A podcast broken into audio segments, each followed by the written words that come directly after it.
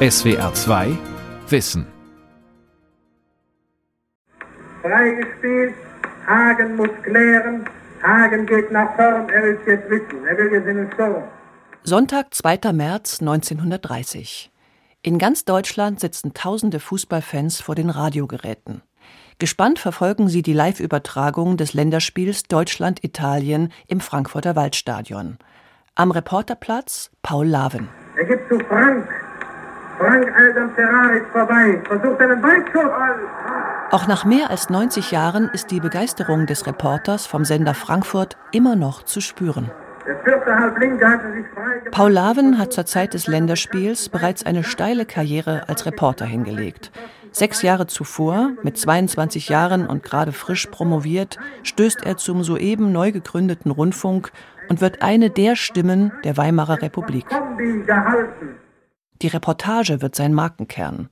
Paul Laven will den Zuhörern an den Radiogeräten das Gefühl geben, dabei zu sein, unmittelbar mitzuerleben, was er selbst sieht und hört. Damit wird der Rundfunk die Zeitungen als Leitmedium überholen.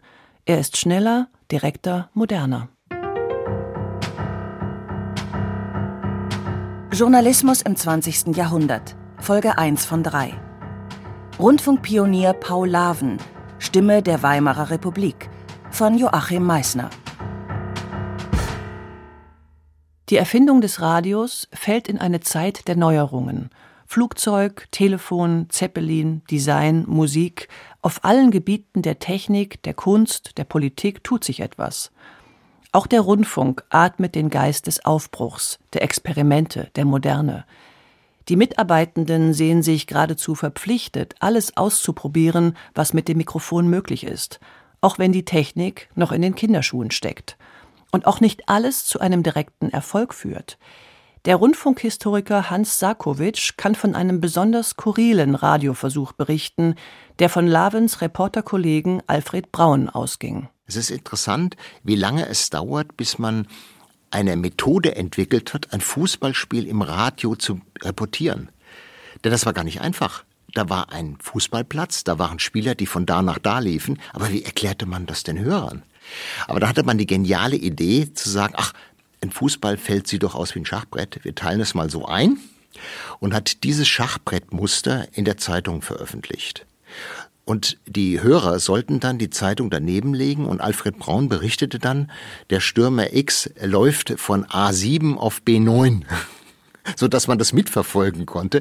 Man sieht, wie hilflos man in der Anfangsphase war, aber natürlich selbstverständlich schnell gemerkt, sowas funktioniert nicht. Paul Laven gehört zu den ersten, denen es gelingt, eine Fußballreportage so zu gestalten, dass die Hörer und Hörerinnen mitfiebern können. Sie wird der Grundstein für seine spätere Berühmtheit. Sie und seine Experimentierfreudigkeit. Ein Beispiel schildert er in seinen Lebenserinnerungen.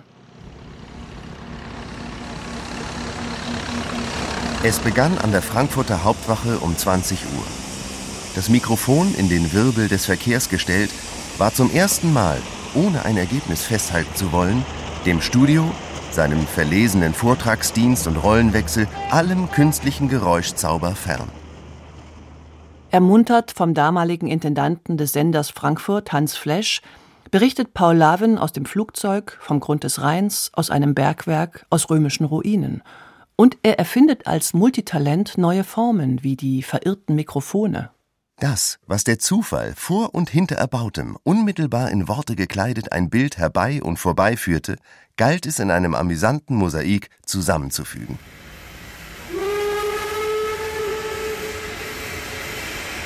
Zehn Minuten später brauste der Rundfunkwagen zum Hauptbahnhof.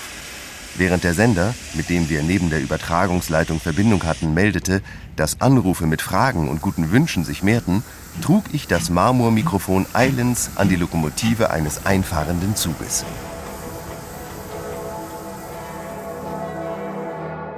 Und so geht es weiter über andere Schauplätze der Stadt, bis die Reportage auf dem Glockenturm des Doms endet. Solche Übertragungen gehören zu den beliebtesten Sendungen im Radio. Eine Satiresendung nimmt bereits 1929 die Vielfalt der Angebote aufs Korn. Das Radio gibt sich selbstironisch. Lise, was wollen wir heute im Radio hören? Ach nee, Otterchen, lass man. Du hast ja einen Drehwurm. In einer Tour, da fummelst du am Apparat herum und dann rutschen wir wieder von einer Sendestation auf die andere. Also was gibt's im Programm? Schlagerabend in Stuttgart oder Pressenachrichten in Berlin oder heitere Gedichte in Leipzig, die Stunde der Hausfrau in Hamburg. Das Programm ist bereits in den Anfangsjahren überraschend vielfältig. Übertragen werden Hörspiele, Lesungen, Konzerte, aber auch Nachrichten, Kindersendungen und Gymnastik. Angebote, die es allen ermöglichen, daran teilzuhaben, die ein Radiogerät besitzen. Wer sich kein Radio leisten kann, der hört im Gasthaus, beim Friseur oder im Café. Um seine Popularität zu steigern, setzt man wie in diesem Spot der Nordischen Rundfunk AG, kurz NORAG, schon früh auf Eigenwerbung.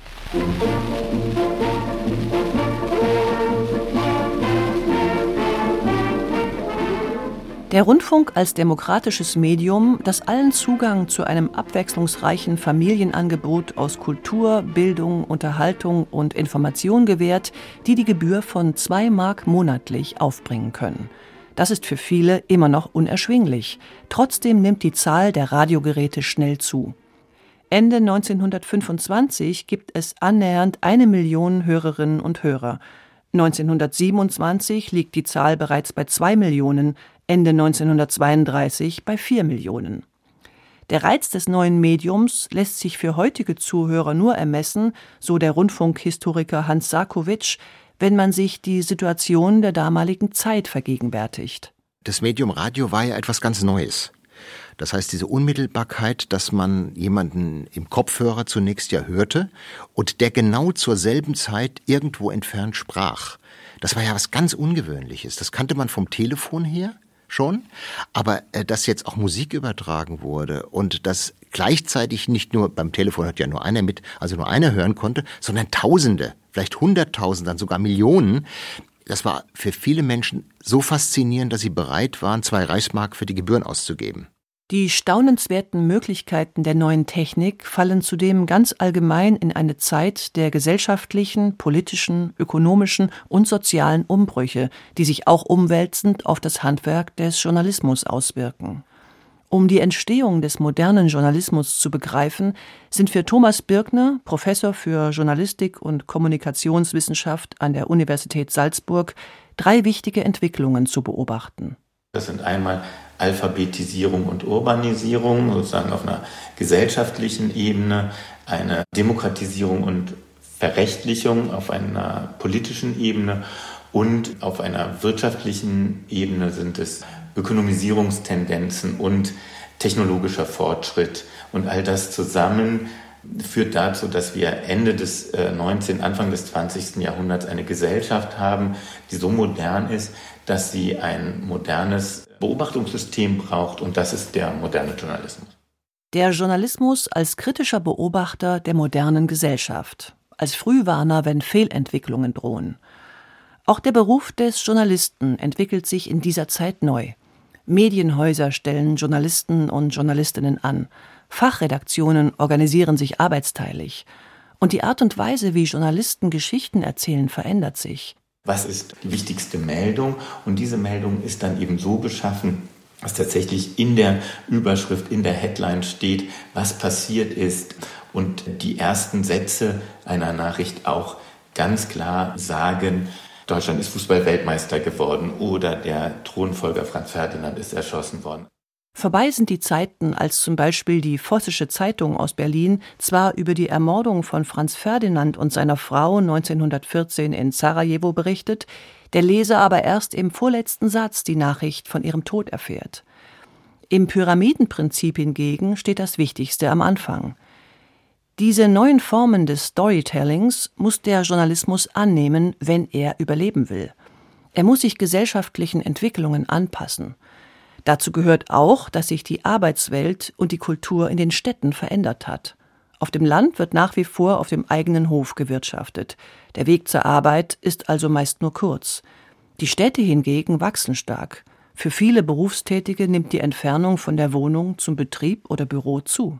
Und weil sich dieser Arbeitsweg auch zum Teil durch öffentliche Verkehrsmittel, die entstehen, zurücklegen lässt, hat man eben auch in einer Tram, in einer Straßenbahn plötzlich Zeit, den Arbeitsweg zu gestalten. Man kann natürlich die Gedanken schweifen lassen, man kann aber eben auch Nachrichten konsumieren und diese Nachrichten müssen aber dann sozusagen häppchenweise präsentiert werden, nicht mehr lange, seitenlange Erzählungen, sondern es muss sozusagen auf den ersten Blick einer Tageszeitung, einer Titelseite vor allem, erkennbar sein, was ist das Wichtigste des Tages. Auch wenn der Rundfunk ein innovatives, modernes Medium ist, stellen diese Entwicklungen das Radio vor Herausforderungen. Der Rundfunk wird gerade erst aufgebaut. Klar ist für die staatlichen Rundfunkbetreiber nur eines keine Politik im Radio. Das Programm soll unterhalten und bilden. Hans Bredow ist als Staatssekretär für das Telegraphen-, Fernsprech- und Funkwesen der wichtigste Rundfunkaktivist der Weimarer Republik. In einem Interview, das er 1954 dem Südwestfunk gegeben hat und das sich in voller Länge auch im SWR2 Archivradio hören lässt, nennt Hans Bredow rückblickend ein weiteres Motiv für sein Engagement. Damals habe ich als Hauptaufgabe des Rundfunks erkannt, den einsamen einzelnen Menschen zu dienen, indem ich hinwies auf die Schiffe auf See, die einsamen Leute in den Heidedörfern, nicht wahr? Die einsame Witwe, die ohne Zusammenhang mit dem Leben leben muss, an diejenigen, die sich keine Konzerte leisten können und so weiter. Und gesagt, dass denen ein neues Leben gebracht wird. Hans Bredow will alle Schichten erreichen, auch mit anspruchsvollen Beiträgen. Dazu braucht man Spezialisten, die ihr Fachgebiet beherrschen. Aber leider beherrschen sie zumeist das Medium Radio nicht. Und so referieren Ingenieure über Rundfunktechnik, Juristen arbeiten für den Rechtsfunk, Steuerinspektoren für den Steuerfunk. Noch ist es eine Ausnahme, wenn jemand etwas funkisch präsentieren kann, so wie Paul Laven, der sehr früh erkennt, dass er mit einem Mikrofon ganz anders erzählen kann als in einem geschriebenen Text. Wie er sich später in einem Interview mit dem Hessischen Rundfunk zu seinem 75. Geburtstag stolz erinnert, bewunderten das selbst Vertreter des Konkurrenzmediums Zeitung. Ich versuchte immer das Leistungsvermögen zu durchschauen, die Hintergründe klar zu machen. Und dann erinnere ich mich an ein Wort, ich schrieb für die Frankfurter Zeitung das Feuilleton. Und der Herr Geck, das war der Chef des Feuilletons, der nahm immer die Brille ab und sagte, so ein junger Mann donnert da durchs Radio. Das bewegt mich sogar, obwohl ich nichts davon verstehe. Aber ich muss schon sagen, was Sie sagen, erzählen, schildern, ist durchs Blut getrieben, wie ich das nennen möchte. Trotz seines Wechsels zum Rundfunk schreibt Paul Laven weiterhin für die Frankfurter Zeitung. Sie ist neben dem Berliner Tageblatt und der Vossischen Zeitung eine der liberal-bürgerlichen Tageszeitungen der Weimarer Republik. Diese großen demokratischen Blätter müssen sich den Zeitungsmarkt mit weit über 3000 Zeitungen teilen. Im zweiten Teil dieser SWR2 Wissenreihe wird es darum gehen, wie die Nazis diesen vielfältigen Markt auf Linie bringen – aber noch ist Hitler nicht an der Macht. In Berlin bietet mancher Zeitungskiosk fast 1000 verschiedene Publikationen an. Viele davon erscheinen täglich, einige mehrmals täglich. Dass bei dem Konkurrenzdruck mitunter die Qualität und die Wahrheit des Geschriebenen auf der Strecke bleibt, nimmt der Schriftsteller und Satiriker Karl Kraus in seinem Couplet vom Schwarzdrucker von 1921 aufs Korn. Im Anfang war die Presse und dann erschien die Welt. Im eigenen Interesse hat sie sich uns gesellt. Nach unserer Vorbereitung sieht Gott, dass es gelingt und so die Welt zur Zeitung erbringt. Arbeitsmöglichkeiten gibt es für Journalisten, Schriftsteller und Publizisten in der weit gefächerten Presse- und Verlagslandschaft genug. Das Radio ist hier also zunächst keine Konkurrenz, sondern erweitert nur die Möglichkeiten. Freilich gilt das meist nur für Männer. Wie das Radio ist auch der Zeitungsjournalismus in dieser Zeit vor allem eine Männerdomäne. Journalistinnen wie Margret Boveri, Protagonistin im nächsten Teil dieser Reihe, die wie Paul Laven für die Frankfurter Zeitung oder später das Berliner Tageblatt schreibt, sind eine seltene Ausnahme. Und so kann man zuvor publizierte Artikel, Essays und Romane gegen Honorar nun auch über das Radio verbreiten. Doch der Rundfunk braucht lange, um sich zu sortieren. Rundfunkaktivist Hans Bredow erinnert sich in seinen Memoiren. Woher sollten die Programmleiter kommen? Vom Theater, Film oder der Musik? Von der Literatur oder dem Journalismus? Klar war nur, dass die zukünftigen Rundfunkleiter modern denkende und musisch veranlagte Menschen mit großer Allgemeinbildung, viel Takt und großem Idealismus sein mussten. Ob nun aber mit oder ohne journalistische Erfahrung, eine gemeinsame Haltung eint die Programmverantwortlichen der ersten Radiostunde, wie der Journalist und Radiohistoriker Horst Halefeld hervorhebt. Soweit rekonstruierbar war letztlich keiner der Programmverantwortlichen parteipolitisch gebunden, aber fast alle Lebensläufe lassen in unterschiedlichen Nuancen eine patriotische, nationale Grundhaltung erkennen. Anders als die Zeitungen muss das Radio neutral bleiben. Die Sender dürfen sich nicht in das politische Tagesgeschäft einmischen, und das ist in dieser politisch bewegten Zeit nicht einfach. Einerseits ist man Staatsfunk, andererseits aber nicht in der Lage, diesen Staat vor den Angriffen seiner Feinde publizistisch zu verteidigen – und die schießen sich auf die ungeliebte Republik immer mehr ein und nutzen dazu auch die Presse, wie der Publizist und langjährige Leiter des Feuilletons der Wochenzeitung Die Zeit, Fritz Radatz, die damalige Situation beschreibt. Kein Verlag, keine Zeitung, keine Zeitschrift, keine Bühne von einiger Relevanz, die nicht neben dieser Republik stand. Die Rechten ohnehin, aber die Linken eben auch. Von Tucholsky bis Eisler, von Brecht bis Piscator, von Hardens Zukunft oder Jakobsons Weltbühne zu Münzenbergs Arbeiter Illustrierten Zeitung oder Herzfeldes Malik Verlag. Sie waren nicht Teil dieser Republik, sondern Splitter. Während die Demokratie und Republikfeindlichkeit vieler Presseorgane das politische Klima vergiftet, soll der Rundfunk politisch neutral bleiben, unter staatlicher Aufsicht den politischen und ideologischen Kämpfen entzogen sein, ein glaubwürdiges Medium jenseits aller ideologischen Zwistigkeiten und parteipolitischen Kämpfe. Eine Rechnung, die nicht aufgeht, sagt der Journalismusforscher an der Universität Salzburg Thomas Birkner. Dann kann man beobachten, dass in der Regel in Deutschland man versucht hat, Medien und Presse möglichst stark zu kontrollieren. Das hat eine ganz, ganz lange Tradition, lässt sich auch im Ersten Weltkrieg deutlich beobachten, wo die angelsächsische Presse an einer viel längeren Leine gelassen wird als etwa die deutsche Presse, die sehr klare Anweisungen darüber erhält, wie sie zu berichten hat. Und so wird eben auch der Rundfunk, also das Radio in Deutschland, staatlich kontrolliert. Und so hat quasi in der Weimarer Republik der Staat eine Kontrolle über dieses neue Medium. Man könnte jetzt denken, das könnte man gut zur Verteidigung der Demokratie gegen die polarisierte Presse einsetzen, aber mitnichten. Und das ist eben so, dass staatlich kontrollierte Medien selten bis nie glaubwürdig sind. Der riesige Kampf ist entbrannt, meine Damen und Herren. Aber das, das Blatt hat sich gedreht. Rudolf Caracciolo führt. Ist an erster Stelle eingelaufen. Und während Paul Lavin ganz unpolitisch im Juli 1932 das Rennen um den großen Preis von Deutschland auf dem Nürburgring kommentiert, beginnen Nationalsozialisten wie Erich Scholz, den Rundfunk auf ihre weltanschauliche Linie zu bringen. Als Rundfunkreferent setzt Scholz die Zentralisierung aller Rundfunkaktivitäten durch, inklusive der Abschaffung der Autonomie der Länderanstalten. Der Mannheimer Medienhistoriker Konrad Dussel hat in seinem einschlägigen Werk Hörfunk in Deutschland die Vorgehensweise zur Verstaatlichung so beschrieben als Scholz am 12. August 1932 seinen Dienst im Berliner Haus des Rundfunks antrat, war es eine seiner ersten Taten, den Hausherrn, den Intendanten Hans Flesch, zum Rücktritt zu zwingen. Es folgten weitere Entlassungen, die zum Teil ganz offen rassistisch begründet wurden.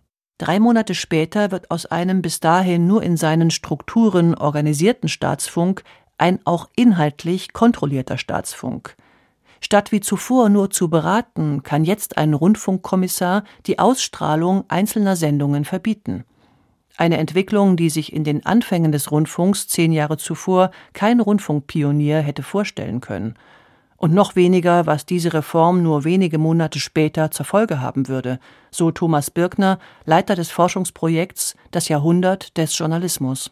Das Fatale war, dass der Rundfunk auf diese Art und Weise durch diese quasi Verstaatlichung den Nationalsozialisten in den Schoß fiel, wurde ihnen quasi auf dem Silbertablett serviert und äh, Goebbels musste nur noch zugreifen und hat dann eben auch dieses Medium sehr stark für die Propaganda der Nationalsozialisten eingesetzt.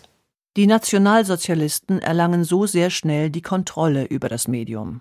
Anders als bei der Presse sind hier scheinlegale Gesetzesänderungen oder vorgetäuschte Enteignungen gar nicht nötig. Mit Schnelligkeit können sie im Rundfunk ganz in ihrem Sinne durchregieren. Der Rundfunkhistoriker Hans Sarkowitsch. Man muss wirklich deutlich sagen, das Radio hat jede Eigenständigkeit aufgegeben. Goebbels als neu ernannter Propagandaminister hat selbstverständlich alle Führungsetagen ausgetauscht, außer beim Süddeutschen Rundfunk in Stuttgart. Also der Intendant durfte bleiben, alle anderen wurden ausgetauscht. Alle jüdischen Mitarbeiter mussten die Funkhäuser verlassen. Also es gab einen qualitativen und personellen Aderlass ohnegleichen. Und Goebbels hat deutlich verkündet, schon sehr früh nach seiner Ernennung, dass er im Radio das allerwichtigste Massenbeeinflussungsmittel sieht. Mit dem Ziel, so Josef Goebbels im historischen Mitschnitt seiner Rede vom April 1933 an die neuen Rundfunkverantwortlichen, die Menschen so lange zu hämmern und zu feilen und zu meißeln, bis sie uns verfallen sind.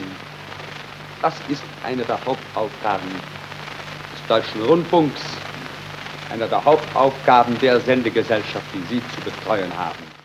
Die Entlassungswelle, bei der eine Reihe jüdischer oder wie es heißt, politisch unzuverlässiger Mitarbeiter entlassen werden, führt anfänglich allerdings zu dem einen oder anderen Missgriff in der Programmgestaltung. Die Gesetze des neuen Mediums müssen Goebbels und die neuen Herren unter seiner Führung erst noch lernen, sagt Hans Sarkowitsch. Zunächst haben die Gauleiter im Radio gesprochen, das wollte keiner hören. Dann hat man ein klassisches Musikprogramm gemacht, das wollten wenige hören. Und schließlich ab 34, 35 hat er ganz konsequent auf Unterhaltung gesetzt. Also das heißt, man muss den Menschen das so servieren, dass sie bereit sind einzuschalten. Das heißt, den ganzen Tag lief Unterhaltungsmusik. Nicht keine Märsche übrigens. Also äh, die, ähm, war ja für diese kleine Gruppe, die er eh hatte. Sondern es war Unterhaltungsmusik, Schlager, Filmmusik. Und dazwischen kamen die politischen Berichte und die Kommentare. Also das heißt, er hat es geschickt verpackt. Und sein Motto war, nur nicht langweilig werden, nur nicht die Ideologie auf dem silbernen Tablett servieren. Dafür setzen die Nationalsozialisten auch auf erfahrene Rundfunkprofis der Weimarer Zeit. In einer solchen Konstellation nimmt Paul Lavin eine wichtige Rolle ein. Nicht als NSDAP-Mitglied, aber als Opportunist, der bereit ist, sich auf diese neue Regierung einzulassen. Und so berichtet Lave nicht nur von den großen Sportereignissen bis hin zu den Olympischen Spielen 1936 in Berlin, sondern auch von den großen Parteitagen, von der ersten Maifeier oder von Hitlers Spatenstich zur Einweihung der Reichsautobahn. Er beugt sich tief herunter und freut sich und strahlt über das ganze Gesicht. Mit unverhohlenem Pathos in der Stimme wird das Defilé der Reichsgrößen an Hitler vorbei beschrieben steht im Kreis seines Gefolges und schaut über den Main hinaus. Er sieht gen Darmstadt hin nach Süden, wo die Autobahn verlaufen soll, misst mit einem Rundblick die ganze Gegend ab. Paul Lavin ist auch unter den Nazis ein Star. Er selbst sieht sich als Chefreporter des Großdeutschen Rundfunks auch wenn unklar ist, was das für eine Funktion sein soll, die es zuvor nie gab und auch hinterher nicht geben wird. Aber Paul Lavin ist eine wichtige Figur, die man unbedingt halten will, eben weil sie sehr populär ist. Und das, so Hans Sarkowitsch, weiß auch der dievenhafte Reporter. Das war für ihn wichtig. Ich glaube nicht, dass er das mit vollem Herzen gemacht hat. Aber für jemanden, dem es wirklich das Äußerste bedeutet hatte, populär zu sein, Fans zu haben, auf dem Sender zu sein, gehört zu werden, war es natürlich wichtig, dass er nicht in der Versenkung verschwand und hat deshalb auch kräftig mitgemacht. Er ist zwar angeeckt, auch bei den Nationalsozialisten, aber nicht wegen seiner politischen Haltung, sondern er ist angeeckt, weil er eine Diva war. Er wollte einfach nur den Status und das Geld und bekannt sein, berühmt sein, verehrt sein. Dieser Hang zur Selbstdarstellung wird Paul Lavin in der Bundesrepublik zum Verhängnis.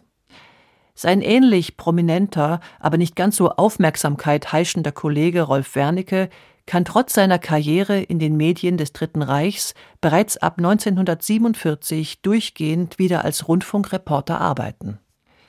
Viele aus der NS-Zeit, die im Rundfunk wichtig waren, können nach 1945 wieder arbeiten mit einer gewissen Karenzzeit. Karriere machen die anderen. Paul Laven bleibt auf der Strecke. Die Gründe hierfür findet Rundfunkhistoriker Hans Sarkowitsch bei einem Blick in die Protokolle von Rundfunk und Verwaltungsrat des Hessischen Rundfunks. Dann sieht man, dass Paul Laven letztlich an sich gescheitert ist, nicht an seiner NS-Vergangenheit.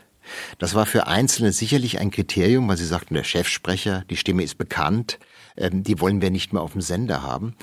Aber Laven hat etwas gemacht, was mit seinem dievenhaften Verhalten zusammenhängt. Er hat versucht, öffentlichen Druck zu erzeugen. Und das mit allen Mitteln. Er schreibt alle berühmten Persönlichkeiten an, die er kennt, damit sie sich für ihn einsetzen. Er will, dass die Bevölkerung, dass seine Fans Petitionen einreichen. Er mobilisiert die Presse für sich, die hört zu, den Stern. Hätte er das Internet zur Verfügung gehabt, er hätte auch das genutzt. Damals muss es noch schriftlich gehen. Und das passiert auch. Es sind fast Erpressungsversuche gewesen. Und das war kontraproduktiv. Denn die neuen Intendanten des öffentlich-rechtlichen Rundfunks wollten sich nicht von dem Chef, ehemaligen Chefsprecher oder Chefkorrespondenten oder Chefreporter, was er immer war, äh, des Großdeutschen Rundfunks beeinflussen lassen. Paul Laven bleibt nur die Möglichkeit, noch als freier Mitarbeiter zu arbeiten, so zum Beispiel für den Südwestfunk. Niemand will ihn mehr festanstellen. Bis zu seinem Tode 1979 schreibt er Bücher und hält Vorträge über sein ereignisreiches Reporterleben. Und doch hinterlässt er mit seinen Radioreportagen Marker der deutschen Mediengeschichte. Denn die Reportage spielt nach 1945, gerade in den ersten Jahren, eine unglaublich wichtige Rolle, sagt Hans Sarkowitsch. Also auch da wurde ja sehr stark wieder live produziert, weil man nicht genügend Bandmaterial hatte, um es aufzuzeichnen. Und da spielte die Reportage eine ganz, ganz große Rolle. Und die hat auch dazu geführt, dass das Radio sehr früh wieder akzeptiert wurde, obwohl es äh, zwölf Jahre lang kontaminiert war. Also man hat das Radio wieder genutzt und die Reportageelemente dienten auch dazu, Menschen zu informieren. Also das Radio wurde plötzlich wieder zum Freund. Profitieren können davon vor allem Nachwuchsjournalisten wie Peter von Zahn. Ihm gelingen nach Kriegsende Reportagen aus den USA, die Vorbehalte gegen den einstigen Kriegsgegner ab und Glaubwürdigkeit für das Medium Radio wieder aufbauen. Paul Laven ist dafür als ein Pionier des Rundfunks in Deutschland mit seinen Experimenten in die Geschichte eingegangen. SWR 2 Wissen Rundfunkpionier Paul Laven von Joachim Meisner Sprecherin Claudia Jahn, Redaktion Lukas Meyer-Blankenburg, Regie Andrea Leclerc. Aus der Reihe Journalismus im 20. Jahrhundert, Folge 1 von 3. In der nächsten Folge geht es um die Zeitungsreporterin Margret Boveri.